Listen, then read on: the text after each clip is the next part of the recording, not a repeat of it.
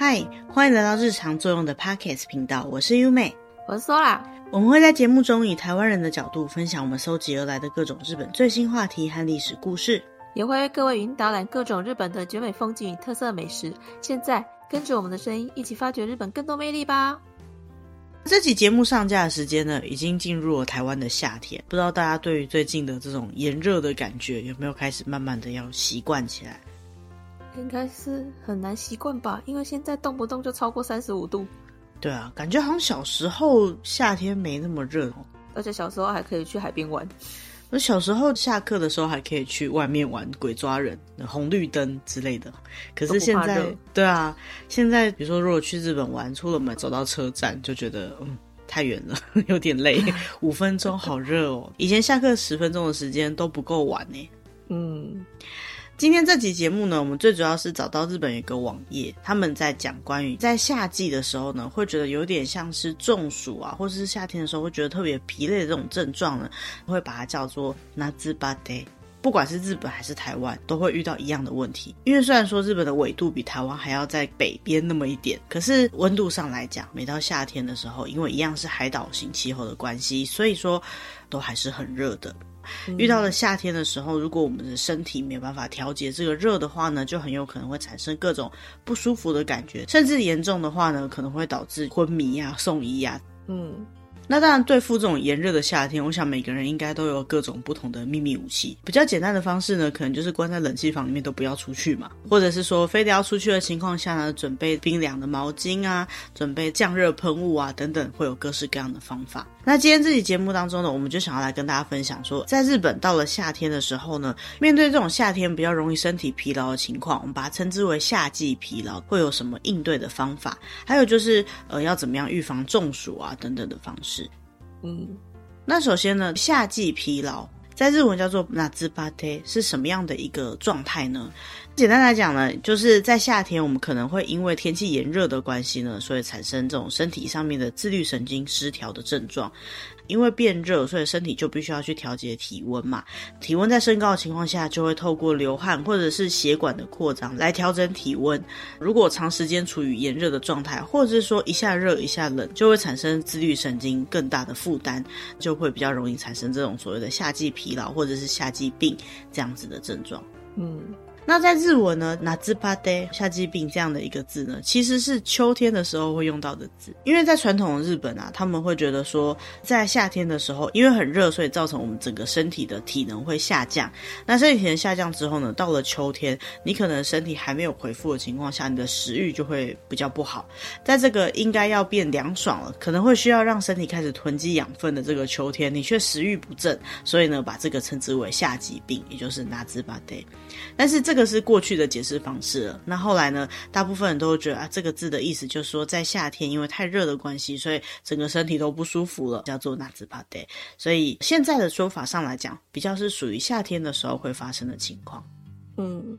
那为什么会发生这种夏季病呢？最主要有很多不同的原因。刚刚提到的自律神经失调，或者是睡眠不足，还有在夏天的时候呢，水分不足，以及个人的营养不足等等，都可能是原因。在刚刚提到的自律神经失调的部分啊，最主要是因为温度落差的关系。那基本上现在不管是职场还是学校，还是大家各自的家里呢，理论上就算没有冷气，我会尽量开电风扇，或者是躲在太阳不会直射的地方。总之呢，在建筑物里面总是会比在建筑物外面还要凉爽一点嘛。那在夏天呢，如果需要到室外的情况下，频繁的往返于这种凉爽的室内跟炎热的室外呢，就会让负责调节身体体温的自律神经变得很辛苦，然后就会加重了自律神经的负担。那自律神经呢，可能大家有听说过，它就有所谓的交感神经跟副交感神经嘛，就会开始变得比较混乱。自律神经失调会造成什么状况呢？因为自律神经最主要是用来控制血压，还有你的心跳以及你的内脏的运作。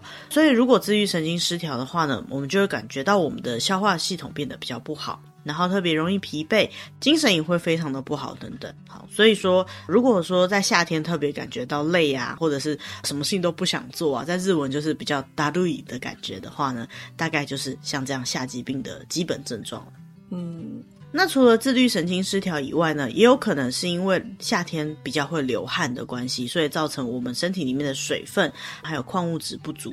那当我们的身体呢，在夏天很高的气温之下活动，然后开始流汗之后呢，流出来的汗水里面呢，就包含着水分跟大量的矿物质。那其实一个成人的身体呢，有百分之六十都是水分。那些水分呢，本来应该在我们的血液跟细胞里面。所以说，当我们因为流汗造成身体里面的水分不足的时候呢，血液流动就会变得比较不好，所以在我们的身体里面呢，要送到我们的脑部啊，或是各个肌肉啊，还有包含内脏的血液呢，就会开始变得比较少，就会产生头痛啊、头晕，或者是疲惫，然后食欲不振这样子的状况。嗯。那到目前为止呢，可能有的原因或许是因为自律神经失调，有的原因呢，可能是因为我们的血液流速变慢。可是呢，会产生的症状呢，都是差不多会让人觉得比较不想动，然后觉得很累这样子的感觉。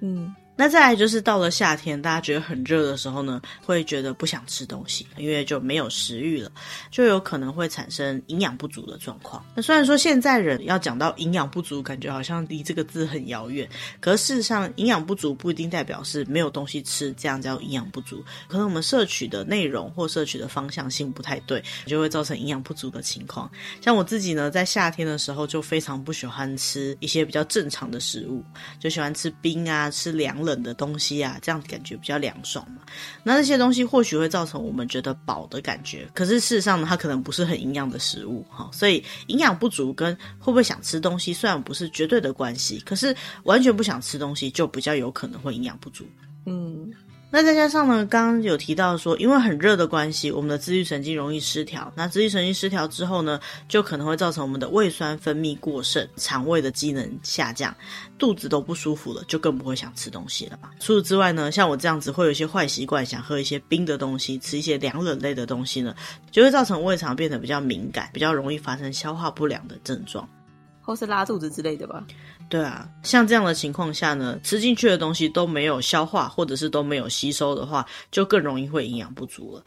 那在这种肠胃不舒服的恶性循环的情况下呢，可能我们就会不想吃东西，或者是想吃一些比较清爽的东西。但是这些清爽的东西，或者是在我们的感受上来讲，会让我们觉得比较舒服的那些食物呢，不一定拥有足够的营养素，所以结果呢，就会造成这种夏季病的症状更加的严重。嗯。所以难怪那个妈妈都会说不舒服要多吃一点，这样才有体力啊。嗯，但是不舒服的时候就更不想吃东西啦。哦，心里面都知道该怎么办的，可是事实上有点做不到，并不是因为我们不想这么做，有可能是我们的身体正在一个像这样夏季病的夏バテ的状态，所以呢，心有余而力不足啊，想吃也吃不下去。除了吃的问题以外呢，睡觉也可能会是造成那兹巴 day，，也就是夏季病很主要的原因。最主要是因为呢，夏天的时候太阳会比较早出来嘛，晚上天黑的也会比较晚一点，也就是说整个白天会变得比较长。那对于睡眠会比较容易因为太阳影响的这些人来讲呢，就会比较容易造成睡眠的周期时间被破坏，或者是影响到睡眠品质。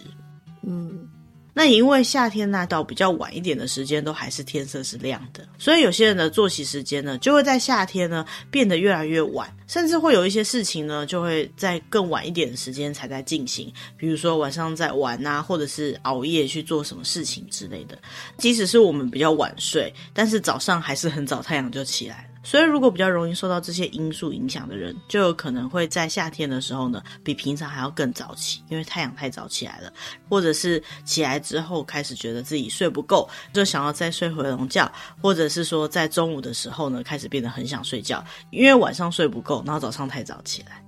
嗯。即使不是这种生理作息本身很固定，然后也不是被太阳影响的人呢，也有可能在夏天的晚上因为太热而睡不着。反正总之呢，各种让你睡不着或太早起来的原因呢，都会造成睡眠不足。那一旦睡眠不足，人的身体就更累了，累了以后呢，这样的夏季病就会变成一个恶性循环的状况，就会更严重。嗯。那讲了这么多关于夏季病的介绍跟它的成因之后呢，我们到底应该要怎么样去制定良好的对策，因应接下来要迎接来的夏天呢？首先呢，最重要的一件事情就是要确保我们的水分补给、还有营养补给以及睡眠都是非常充足的。嗯。那还有呢，就是要尽量让身体可以去习惯这样子的炎热的天气，去准备好迎接夏天的感觉。不晓得在听我们节目的朋友有没有人跟我一样，就觉得自己永远都没办法喜欢或习惯夏天的。每到夏天呢，就觉得完全不能接受这种炎热的感觉。那在我们找到的资料里面呢，他有提到说，其实人的身体是可以慢慢训练去稍微习惯夏天的。那不知道有没有在听我们节目的朋友跟我一样哈，就会觉得说，每到夏天都觉得特别的痛苦，然后身体怎么样都没办法习惯夏天的这种炎热，好，以至于非常的没办法享受夏天的生活。那 Sola，你是属于那种可以接受夏天炎热的这种感觉的人吗？呃，我应该算是还可以的啦。到现在的话，我假日的白天我可以不开冷气，虽然说还是会觉得很热，会一直流汗，但是我是可以不开冷气的。嗯，我们现在录音的时间大概在六月底左右。台湾的六月底其实已经蛮热了，中午的话随便都可以超过三十五度。对，但这种情况下可以不开冷气，那你应该就是属于比较能够接受夏天热气的那种体质吧？对啊，但是应该也是只限室内啦。如果是走到户外的话，太热还是会一直想要躲到阴影底下。嗯，而且太热，除了温度的问题以外，还可能很容易晒伤，这也是比较麻烦的。对啊，我很怕晒伤。对。那在我们找到的文章里面呢、啊，他有提到说，要如何能够让自己的身体慢慢的能够去适应这种夏天酷暑的温度。嗯，那他提到说呢，最主要就是要利用有运动或者是有洗澡的时候呢，尽量有流汗。那利用这种会比较容易接触到高温的状况，让自己的身体慢慢去习惯夏天炎热的感觉。嗯，因为其实，在夏天每一天都很热的情况下呢，身体其实是有机会可以慢慢去习惯夏天，增加自己身体这种抗热的属性的属性，感觉像在点什么技能一样。对啊，但的确就是每个人的这种技能就不一样嘛。比如说像刚刚提到的，Sola 的抗热属性可能就会比我再更高一点。那这样子帮助自己的身体去习惯夏天的热度的这种模式呢，在日文叫做暑热顺化。暑热顺化。嗯，就是有点类似把自己的身体驯服成能够在夏天生存的这种模式。嗯。那这种暑热顺化呢，其实需要循序渐进的哈，就是不能说因为好，我现在开始在训练自己的身体，然后今天开始就在很热的环境下一直待着，反而很有可能会造成中暑之类的更危险的症状，所以它必须要循序渐进，慢慢的去进行。那在我们找到的资料里面呢，虽然每个人的状况跟可以接受程度不太一样啦，但是通常这种暑热顺化呢，大概需要花上好几天，甚至到两三个礼拜的时间。嗯。那也就是说，需要花一点时间的，让自己多运动啊，然后多流汗啊，慢慢的、慢慢的让自己去习惯，尽量能够在真的变得非常非常热之前呢，让自己的身体去接受这种温度。嗯，我觉得好像流汗这件事情还蛮重要的，因为有时候不是夏天的时候就是很讨厌流汗嘛，所以才会觉得夏天很讨厌。但是如果你已经习惯了这个状态的话，好像身体就会比较容易接受这样的环境。对，而且其实流汗有时候也是人身体代谢的一个很重要的一环呐、啊。所以说，长期待在冷气房里面，可能有些人会觉得特别容易身体不舒服啊。最主要的原因也是因为你身体一直控制在一种不会流汗的状态，那这样子的身体代谢呢，有时候就不是太好。所以，就算是不喜欢流汗的人，其实也可以利用运动，一次性的流一些汗，然后让自己的身体能够有一些温度调节的能力。那同时呢，一次性的运动完以后，如果你真的不喜喜欢这种黏黏的感觉，再去冲个澡，让自己变得比较凉爽一点，循序渐进式的这种运动方式，可能是蛮好的。那当然，在很热的天气下，一次去做很长时间或是强度很强的运动呢，当然是有一定的危险性的。所以在做不管是暑热顺化，还是说运动这样子类型的活动的时候，可能都还是要小心一点。嗯，除了让自己的身体去习惯热度以外，补水也是蛮重要的。因为在夏天呢，如果流汗，身体的水分呢就会流失的非常快，所以呢要尽量的记得去补水。那在补水的部分呢，有一个很重要很重要的概念，就是要尽量让自己在口渴之前就想到要喝水，而且喝水呢不是一次大量的喝，是少量少量的去补给水分。嗯，因为基本上，如果我们已经感觉到口渴的话呢，就代表你的身体已经非常的饥渴了。那这种情况下，就算你一口气喝很多很多的水，这些水呢也来不及吸收到身体里面，然后再运用在需要的地方，而是会直接变成我们的尿液，然后排出体外。所以说啊，如果说一次喝太多水的话，基本上是没有办法帮助我们补充水分的，可能顶多会让人觉得啊，喝得很爽快而已。嗯。那其实要喝多少量呢？对于一整天的喝水量来讲，可能会有很多根据自己的体重或状况的一种计算方式。但是喝水的频率来讲呢，大概是一个小时一两杯左右就差不多了。那如果说有运动或者是有刚刚提到大量流汗的情况下，你想要多喝一点，那当然是没有问题的。只是就一般的情况下来讲呢，还是要记得每个小时都要少量的补充水分。嗯。其实我们在喝水的时候呢，身体的温度也会多少受到我们摄取的水的温度影响。如果真的有中暑的情况下，为了要降低我们的体温呢，可能就需要喝一点比较凉的饮料，帮助降低体温。但是，一般的情况下，要喝什么样的水呢？大概就是选择自己觉得比较适合喝的温度就可以了。那我有听说有朋友就觉得说，哎，喝热水或喝温水对自己的身体是比较好的，不管是冬天还是夏天，都坚持要喝温热的水。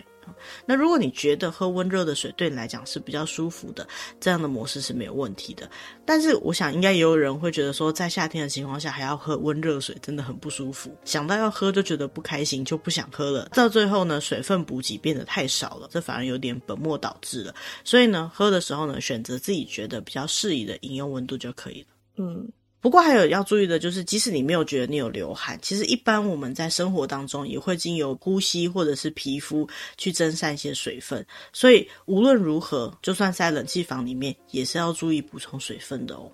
嗯，夏天的时候不是大家都很喜欢喝手摇饮吗？可是不是有人说手摇饮其实并不能补充到足够的水分，所以就是你喝再多，你反而流失的水分更多。哦，这样的说法其实不一定是完全正确的，应该是讲说手摇饮大部分的可能都是含有比较高的甜分或者是其他的物质，那那些物质大量的摄取或许对我们的身体不一定有帮助，但是一杯饮料里面一定有水分。只是说，如果我们为了要排解掉那些其他的物质，也会需要用到水嘛。所以说，你可能为了要喝到那么多的水，你就要喝大量的饮料，那你就会摄取过多的甜分，这样首先就身体就不太好。那另外一个部分呢，如果你选择喝的是像是咖啡或者是茶类那种非常利尿的饮料的话呢，你有可能喝下去，再加上你是大量的喝，它就完全变成尿液排出身体外，还来不及拿来运用，它就已经离开身体了。所以说。如果说有机会去听听营养师的建议的话呢，有些营养师会建议那种平常真的很不爱喝水的，会告诉他们说啊，你喝咖啡、喝饮料，甚至喝汤，只要是液体类的东西里面都含有水分。可是如果你是要喝汤，大量补充你的水分的话，那就要注意你摄取的油或是钠含量会不会太多。那相对，如果你真的觉得你想要喝的是咖啡或是茶的话，也要注意你的咖啡因摄取会不会过多，含糖饮料更是不用讲了，糖分摄取过多对身体也是不好的，所以说虽然不见得补充水分就一定要喝水，其他饮料完全无效，但是选择饮料的时候可能还是要注意一点，毕竟所有的物质在身体里面在进行转换跟吸收，或者是要把它排出体外的时候，都是会额外耗费能量的，所以最简单能够让身体利用的水分呢，基本上还是一般的水会比较容易一些，嗯。但是在很炎热的夏天喝一杯手摇饮真的是非常的爽快，所以我觉得这好难取舍。嗯，我觉得这一部分是身体的需求，一部分是心理上的需求吧。心情上觉得比较舒服，也是对抗夏季病蛮重要的一件事情。真的。那再讲回来，还有什么在对抗夏季病的时候必须要做到的事情呢？就是要注意我们的饮食的均衡，还有充足的睡眠。那饮食的均衡的部分呢，就是要记得在炎热的夏天，即使我们的食欲比较没有那么好的情况下呢，也是要摄取足够的平衡的营养素。嗯，比如说呢，像是如果摄取蛋白质，像是鱼类啊、肉类之类的，它的蛋白质呢会帮助我们恢复肌肉疲劳。那如果说可以喝一点牛奶，或者是吃一点海藻类的食物的话，因为它还有丰富的矿物质嘛，所以就可以帮助我们身体多吸收一些因为流汗所流失的那些矿物质。嗯，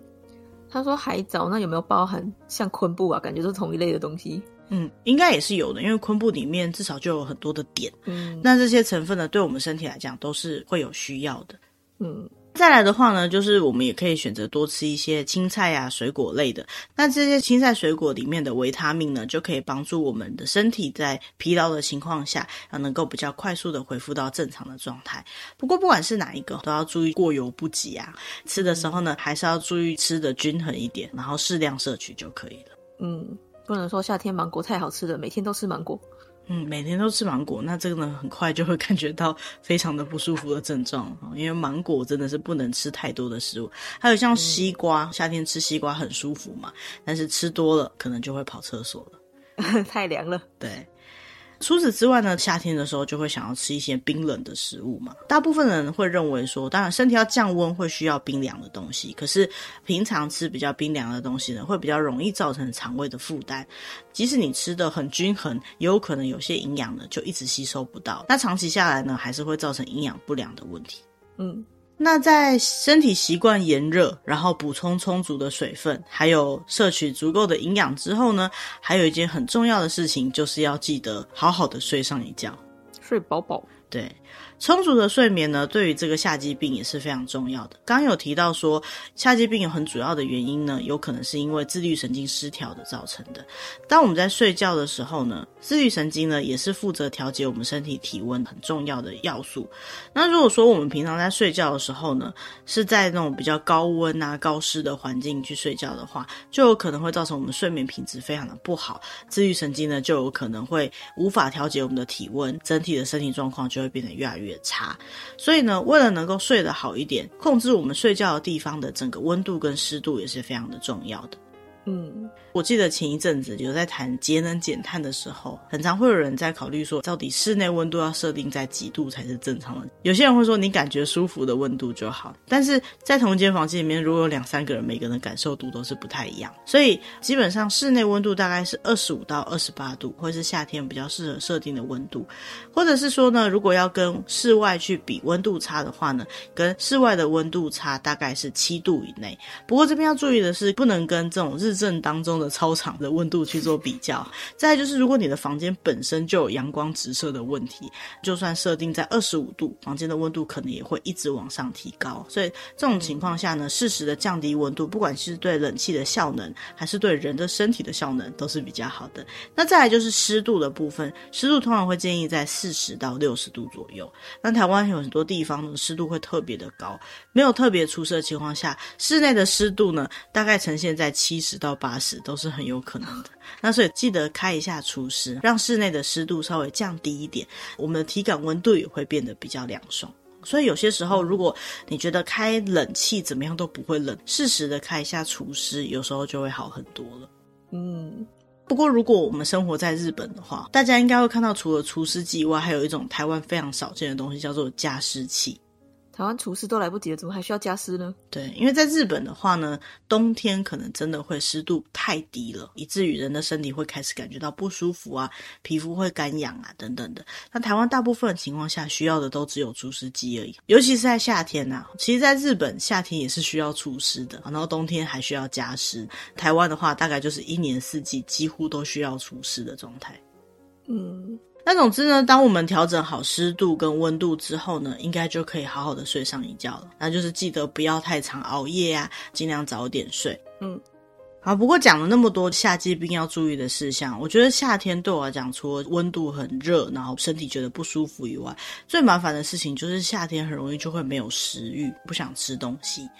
那其实呢，有些食物是特别适合在夏天的时候吃的。多摄取这些食物呢，也可以帮助预防那滋巴爹，也就是夏季病。比如说，就可以多吃一些含有丰富水分的，像番茄啊，或者是小黄瓜之类的。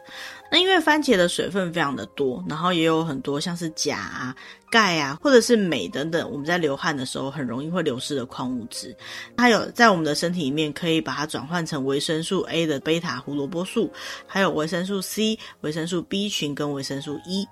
嗯，番茄除了能够很均衡的摄取到这些营养素以外呢，还能够帮助我们降低在夏天的时候感觉比较燥热的体温。还会有可以促进食欲的效果，所以对于这种夏季病或者是感觉夏天来讲比较没有食欲的情况下呢，都是非常好的一种食物。嗯，除此之外呢，像是小黄瓜，因为小黄瓜百分之九十五都是水分，所以光吃就可以补充水分。小黄瓜还含有非常多的钾，可以帮助我们身体排除掉平常摄取过多的钠。那如果我们身体里面的钾不足的话呢，就比较容易会累积疲劳，甚至会造成食欲的降低。所以在夏天的时候呢，冰箱经常准备的小黄瓜来吃呢，既可以补水又可以补钾，是非常适合夏天的食物。嗯。难怪凉面里面都会有小黄瓜。那夏天的时候，很多食物里面都会有小黄瓜的身影，消暑又可以解腻。对啊。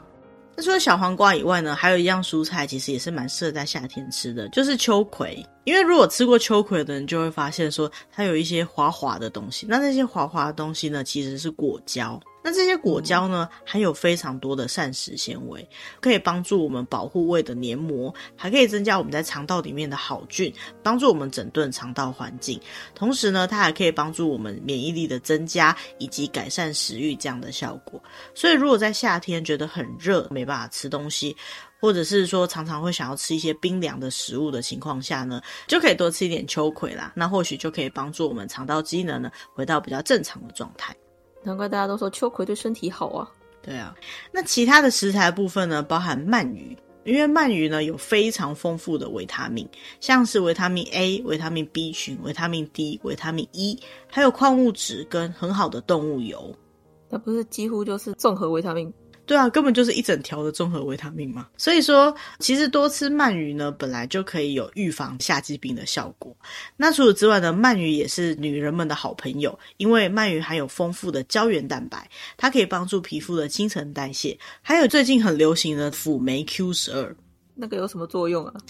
辅酶系列的东西呢，比较常见的是 Q10，然后就是 Q 十，它可以帮助我们的身体细胞产生身体成长跟保健所需要的能量。那也可以把它当做是一种抗氧化剂来看。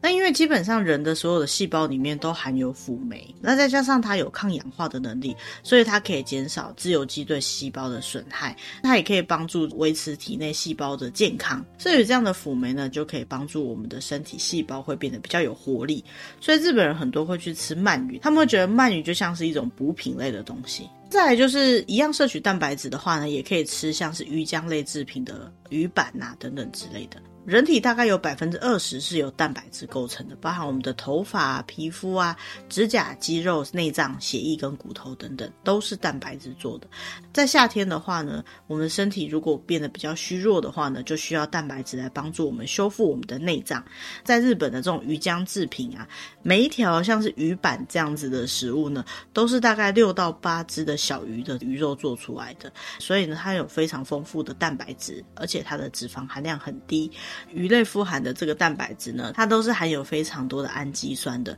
所以氨基酸呢可以帮助身体的修复。那加上鱼类里面含有的钙跟镁等等的这些微量矿物质呢，也可以帮助我们调整身体的机能。所以在日本的话，夏天也会选择吃鱼板等等的这种鱼类制品来补充蛋白质。那这样说来，直接吃鱼也是有一样的效果喽。没错，吃鱼也有一样效果，只是鱼比较难料理嘛，鱼板其实比较简单一点。那在台湾，如果觉得鱼板不好买的话，其实台湾的甜不辣之类的也是鱼类制品，可是就是要比较小心一点，就是有些外面制成的甜不辣，可能油的含量或者是钠的含量会过高。嗯，那除了吃鱼板之外呢，也可以选择吃猪肉来补充蛋白质，那这个部分呢，在台湾就比较容易买得到了。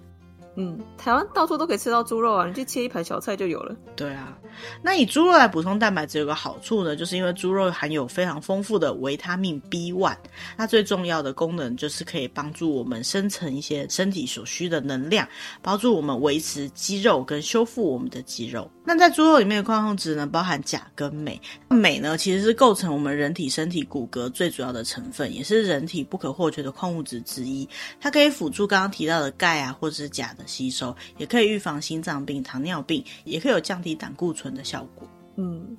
所以，如果说缺少镁的话，其实会比较容易暴躁啊、紧张，甚至会产生心律不整啊、疲倦啊、神经过敏等等的问题。那如果平常呢有在喝酒的人，或者是平常因为身体需求需要摄取比较高单位的低还有锌的人呢，也会需要镁这种微量元素。当然，猪肉里面含有的镁可能没有办法有那么大的量可以去帮助到所有这样的需求。可是，平均的饮食里面包含这样的矿物质，在身体是一般正常状态的情况下呢，利用食物的方式去均衡的摄取这些微量元素的话，对我们身体来讲呢，也就足够了。嗯，最后要介绍的食材呢，就是梅干或者是柠檬这种比较酸的食物，促进食欲的。对啊，因为到了夏天很热的时候，这种酸酸的东西就会比较容易促进食欲。再加上呢，不管是梅干还是柠檬啊，它都有丰富的柠檬酸。柠檬酸最主要呢是能够帮助我们身体的代谢嘛，刚刚有提到过。所以说它在促进食欲之余呢，它可以帮助我们消化我们刚刚提到要摄取的那些蛋白质。如果要吃梅干或是柠檬达到效果的话呢，一天大概要吃两三个梅干左右。但是这个梅干在日本蛮好买的，台湾呢就不太容易找到类似像这样的梅干。这里提到的梅干呢是比较像是日本的那种腌制梅干，跟台湾吃那个话梅干是有点不太一样的。那如果说不好买到日本的那种日式梅干的话呢，也可以选择去买在台湾比较好取得的柠檬，因为柠檬还有丰富的维他命 C，那同时呢也有很多刚刚提到的柠檬酸，像维他命 C、柠檬酸这些东西呢，都可以帮助大家减缓压力、减轻疲劳。但是柠檬酸啊，一次吃了很多也是没有什么用的，吃太多它也只是排掉而已。如果真的需要摄取柠檬酸的情况下呢，一天当中呢少量多次的摄取会是比较重要的。还有就是每一天。天都坚持的吃也很重要，所以不要想说啊，我要来摄取柠檬酸，我先来吃一颗柠檬、两颗柠檬，那这就是太酸了而已，没有什么帮助的。嗯，讲了那么多食材，到底这些食材要怎么样拿来吃呢？可能就有人说啊，我就不喜欢吃水煮青菜啊、烫秋葵之类的，怎么办呢？我们就来介绍几个简单的，煮起来大概只要十分钟左右的时间就可以吃的一些夏天的消暑料理。嗯。那首先第一个呢是纳豆秋葵豆腐番茄的滑滑冻。纳豆オクラ豆腐トマトのネバネバ冻。嗯，日文的这个ネバネバ其实就是黏糊糊感觉的这种口感，可以想象刚刚提到的纳豆跟秋葵做起来应该就是会黏糊糊的。材料上来讲呢，因为它是一个冻饭啦，所以要准备一些饭，然后准备一人份的话就是大概半颗番茄，五根的秋葵，然后一点盐巴，一些豆腐。 然后一些芝麻，调味料的部分呢，可能会需要用到日式三面酱油，或者是麻油啊，还有辣油等等的去做调味。嗯。那在做法的部分来说呢，就是把秋葵洗一洗。那如果说不喜欢这个秋葵上面那些毛毛的话呢，可以在砧板上面撒一点盐，然后把它滚一滚，就可以把秋葵外面这个毛毛的部分去掉了。再来呢，把头去掉之后，切成大概零点五公分的小片状。如果家里有微波炉的话呢，就把它放到耐热的容器里面，以五十瓦微波个一分三十秒加热就可以了。那当然没有微波炉，要用穿烫的也是没有问题的，也是一样，不要烫到太熟就可以了，因为秋葵呢还蛮快就熟了，嗯，那接下来呢，我们就把番茄拿来切成一公分左右的大小，然后再把纳豆包装里面通常会附的这个酱汁呢，加大概一半左右，跟番茄拌一拌，拌好之后呢，就把刚刚加热好的秋葵，还有纳豆跟豆腐，把它稍微捏碎。以及其他如果想加芝麻等等的材料呢，放进去，再加入调味料，这日式酱油啊，还有刚刚提到的想加一点辣油或加一点香油的话呢，全部都加进去，然后拌一拌。拌完之后呢，再把它放到饭上面。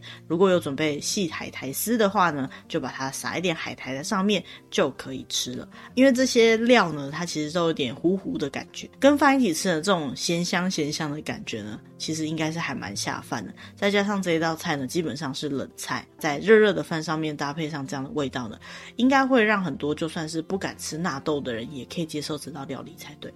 嗯，那做好主食之后呢，我们还可以再多做一道小菜来当做这个夏天的时候食欲比较不好的一个配菜，就是腌小黄瓜。那当然，我想不管是日本还是台湾，每个人家庭都有自己腌小黄瓜的方式。那这里提供的方式呢，是比较有点蒜味的，然后酸酸甜甜的腌制小黄瓜的方式。那需要的材料呢，就是两根小黄瓜，一些日本柚子醋、砂糖、香油，还有一些蒜泥、一些芝麻。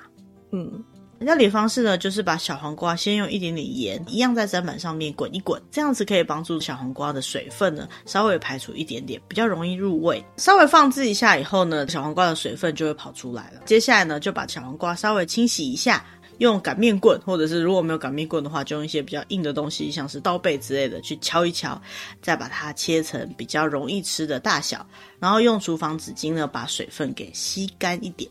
嗯。完成这些动作以后呢，我们再准备一个干净的可以装食物用的塑胶袋，然后把小黄瓜放进去之后呢，把刚刚提到的那些调味料适量的放进去，稍微捏一捏，让它均匀之后呢，就可以放到冰箱里面去冰了。那在冰的过程当中呢，这些味道就会慢慢的进入小黄瓜里面，开始变得越来越入味。在吃之前呢，可以把原本在这个袋子里面的酱汁跟水分给倒掉，再加一些一样的酱汁。也就是说，刚刚提到这柚子珠啊、砂糖啊，其实您开始可以把它做成一小碗，然后一次先放一半入味之后，再加上小黄瓜出来的水分倒掉之后，再加入另外一半，这样就可以吃了。嗯，听起来感觉很爽口。对啊，应该是很适合夏天吃的食物了。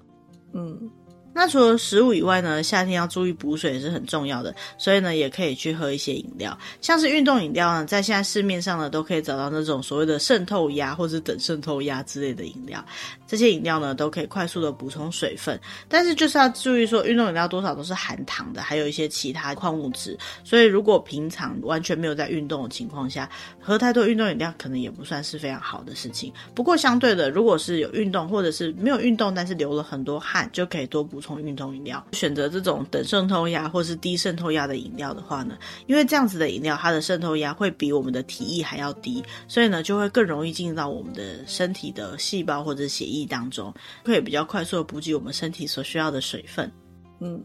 那除此之外，日本还会有一种运动饮料呢，它叫做金口补水液。那这样的饮料通常的盐分浓度会比较高，糖分会比较低。所以如果大量的流汗造成有点像是脱水状态的话呢，就要去找些类似像这样的金口补水液来喝，会比较适合去补充大量的水分。嗯，那除了运动饮料以外呢，日本到了夏天几乎都会选择喝麦茶来对抗炎热的夏天。那最主要的原因是因为麦茶的原料的大麦有帮助身体降温的效果。那在夏天呢，流了很多汗的情况下，不止缺少水分，也缺少矿物质嘛。麦茶里面还有丰富的钠跟钾这样子的微量元素，所以喝麦茶呢，也可以帮助改善有脱水的症状。再加上麦茶本身呢，有帮助保护肠道的效果，所以说如果肠胃机能比较不好的人，不太适合喝其他茶饮的人呢，也可以选择喝麦茶哦。嗯，而且不含咖啡因哦。嗯，对啊，晚上喝也没有问题。那其他像是果醋类的饮料啊，因为果醋内所含的柠檬酸呢，也可以达到预防肌肉酸痛或促进血液循环的效果。再加上酸的东西呢，也可以促进唾液或者胃酸的分泌，活性化我们的消化酵素，肠胃蠕动就会变得比较好，食欲通常就会比较好一点。所以有些时候我们在吃一些高级餐厅的时候，会有餐前的饮料或餐前酒，就是为了要促进食欲用的啦。嗯。最后要介绍两个饮料呢，其实我自己觉得还蛮神奇的，因为这两个饮料我的印象中它都是冬天在喝的饮料。第一个呢就是姜汁类的饮料，对啊，姜茶不是应该喝热的吗？对，可它不是姜茶，它就是有加姜汁的饮料啦。因为最主要呢，姜本身的功能呢是可以帮助我们排汗，可以消解食欲不振，促进新陈代谢，还有保持我们身体的温度，然后促进消化吸收，跟预防我们皮肤干燥。所以说冬天喝姜的话，可能最主要就是可以保持体温跟促进新陈代谢吧。但是夏天的话呢，它其他增进食欲啊、帮助排汗等等的功能呢，就会帮助我们预防夏季病的发生，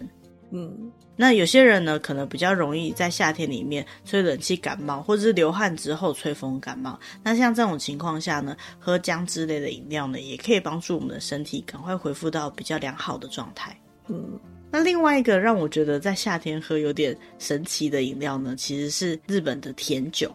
甜酒感觉好像是过年的时候去神社，他都会给你喝的那种东西。对，因为通常甜酒都会喝热的嘛。那但是事实上呢，甜酒它本身里面含有非常多的葡萄糖，还有氨基酸、维他命 B 等等的营养素。那甜酒这样的饮料呢，本来就是可以帮助消减身体的这种疲劳感，甚至改善肠道环境的一种饮料。所以说呢，事实上大家的印象中，在冬天会喝到热热甜酒，好像甜酒是冬天在喝的。不过对于日本来讲，甜酒一直都是夏天的一种饮料。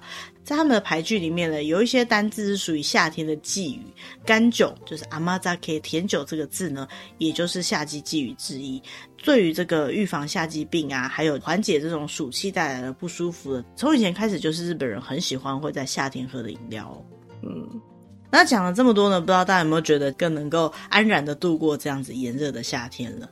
那其实我们今天这集介绍的这个夏バテ哈，就是夏季病。台湾呢，通常我们最主要担心的是中暑等等的。可是其实，在中暑以外呢，这种比较容易疲劳的感觉啊，然后体温一直都处于在高的情况下，没有食欲啊，很有可能是因为饮食不均衡、睡眠状况不好、自律神经失调所造成的影响。所以要安然的度过夏天呢，其实最重要的就是在夏天的时候呢，还能够保持良好的生活习惯跟适度的运运动，还有均衡的饮食。嗯，好，那今天的主题呢，大概到这边。那接下来呢，我们会每周上传像这样子我们觉得比较有趣用的话题。那如果你喜欢我们的主题，也不要忘记按赞、订阅，或把我们的节目分享给可能也会喜欢类似像这样主题的朋友哦。嗯，那我们下周见喽，谢谢大家，拜拜，